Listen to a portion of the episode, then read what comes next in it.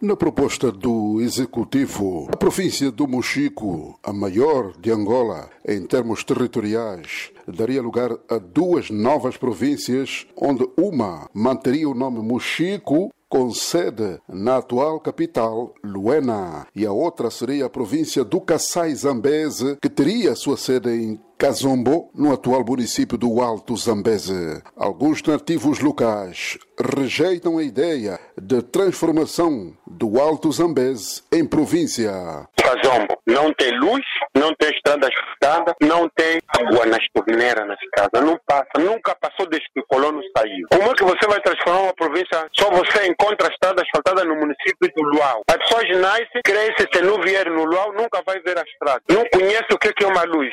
O senhor Antônio nasceu no Alto Zambeze e diz que a ideia até é boa, mas é extemporânea. Isso se precipitaram, querem só fama. Não é o momento oportuno. A ideia é válida, senão ainda não é um. É propriamente. Não tem não tem nem casas, ainda sobrevivem nas cabanas. Então ainda não se construiu. Então nesse momento os tais quadros são poucos. Quase todo ainda não existem os quadros. Como é que você vai dizer que agora mesmo vamos repartir? Vão sair aonde? Vão passar por aonde? Vão dormir aonde? Vão comer o quê? Mas há quem é a favor da divisão, só que não concorda com o nome que se quer atribuir à nova província.